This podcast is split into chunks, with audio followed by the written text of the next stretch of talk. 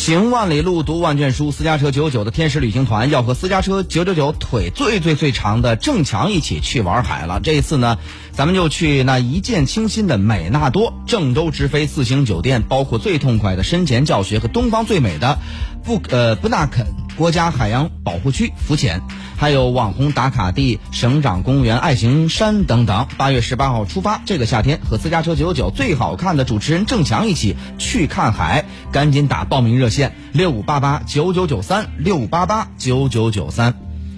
好，这个时间走进今天的记者观察。新闻三缺一，记者观察。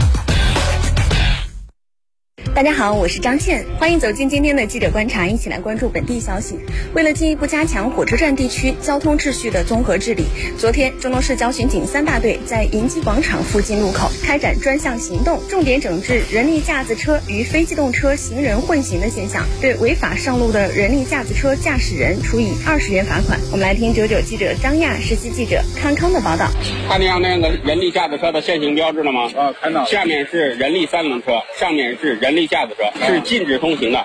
我现在就是属于违法了，是吧？我今天是第一次，我不知道。火车站周边商场市场众多，客流量大，每天都要上演人力架子车与人流交织在一起的混乱场面。昨天上午，郑州市交巡警三大队在火车站地区组织开展针对人力架子车的专项治理行动，对违法上路的人力架子车处以二十元的罚款。不少商贩表示对此项规定并不知情。对此，郑州交巡警三大队车站一中队中队长王阳解释，禁止人力架子车在郑州市建成区通行这项规定，在二零一二年就已经出台了。出台，随着咱们现在这个最严交通整治和城市呃交通管理越来越细化，我们所以呢，对于人力架子车呃也开始进行规范啊。人力架子车的这个上路，对于咱们城市交通这个载货量特别特别的大。我们查扣到的有很多的人力架载货量，甚至超过了一辆面包车的载货量。它通行一般都是在非机动车道上，对于非机动车的骑行人员也是一个非常大的安全威胁。我们在岗上都遇到过人力手拉车，然后把人的脚面骨给压骨折了。从去年九月份开始，交警部门已经在推进夜间送货模式。经过多次协调，目前已经和各商场负责人达成一致，原则上在晚上八点前、早上六点之后不允许人力架子车进行货运。王阳说：“如果说呃有个别的需要白天临时倒货的，那你需要用这种呃货运面包车啊，或者是中巴箱货。”在各个商场的地下的停车位，这个我们也通知了各个商场，专门划出来以停车卸货的物流区，来保证我们呃商户白天的卸货。九九九记者张亚，实习记者康康报道。好的，来看下一条消息。二手车交易网站买东西价格相对便宜，但是呢，当你看到个别二手商品价格特别低的时候，就要小心了。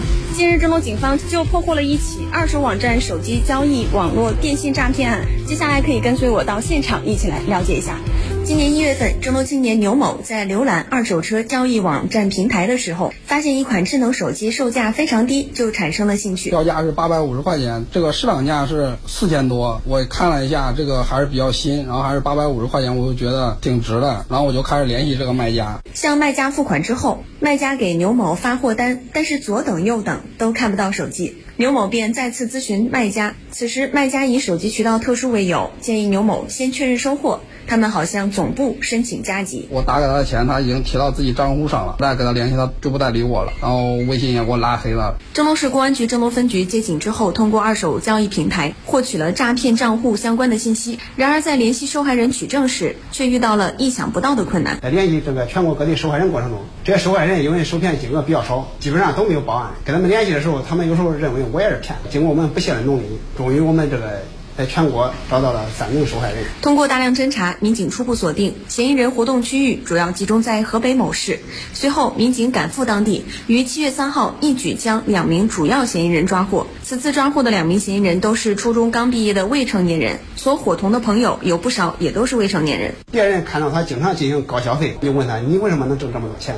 有时候他就给别人说，别人对他进行模仿。这种情况在他们当地这个中学圈里边已经形成了一种蔓延趋势。经过我们的打击，这种现象在当地肯定以后就不存在。目前案件相关的情况正在进一步的办理当中。私家车九九九记者张倩报道。好的，以上就是今天的记者观察，我是张倩，下期节目我们再见。